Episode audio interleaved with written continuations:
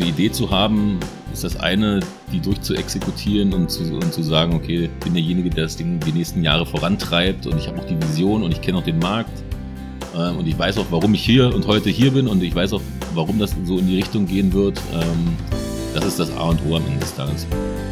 Hier ist der Matthias von Confi. Hallo und herzlich willkommen. Heute gibt es fünf Minuten mit Marius Schulze.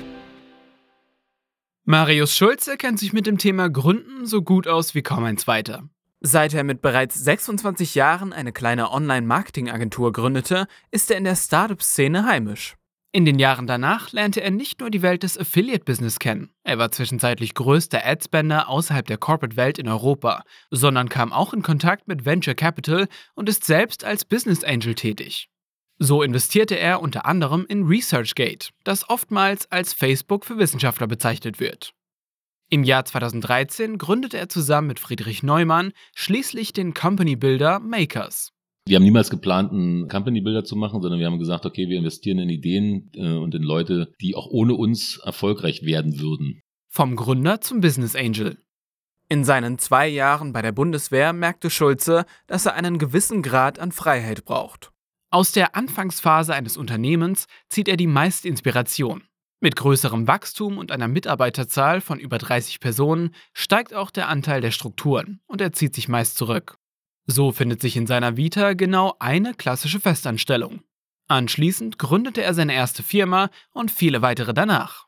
Marius Schulze bezeichnet sich selbst als Business Angel. Doch die Definition dieses Begriffes fällt selbst ihm schwer das ist, glaube ich, ein, auch für mich eine schwierige Definition. Also mein Verständnis von Business Angel ist halt nicht nur ähm, jemand, der irgendwo aus privaten ähm, Einkünften oder aus äh, Exits äh, mal ja, ein paar Millionen verdient hat oder und die jetzt irgendwie wieder in die Startup-Szene reindrücken will, sondern ein Business Angel ist schon jemand, der irgendwo ein Netzwerk hat, ja, der äh, Insights hat in dem Thema, äh, in dem er investiert äh, und äh, eigentlich ja, ein Smart Money ist im Prinzip. Grob gesagt sind Business Angels ein Hilfesystem für die zweite und dritte Phase einer Gründung, nachdem Friends, Fools und Family aus der ersten Phase nicht mehr ausreichen. Es handelt sich nicht um eine Institution mit unbegrenzten Möglichkeiten. Die wenigsten Business Angels haben deshalb ein größeres Büro oder mehrere Mitarbeiter. Mit Makers investierte Marius Schulze nur in Ideen und Personen, die auch ohne seine Hilfe erfolgreich geworden wären und ein sehr cashnahes Businessmodell erarbeitet hatten.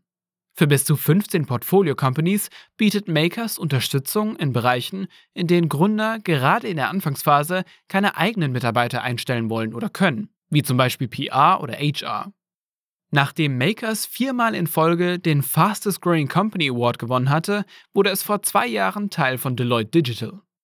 Nach seinem Ausstieg im letzten Jahr nutzte er das Jahr 2020 für ein persönliches Sabbatical. Tipps für jeden Gründer.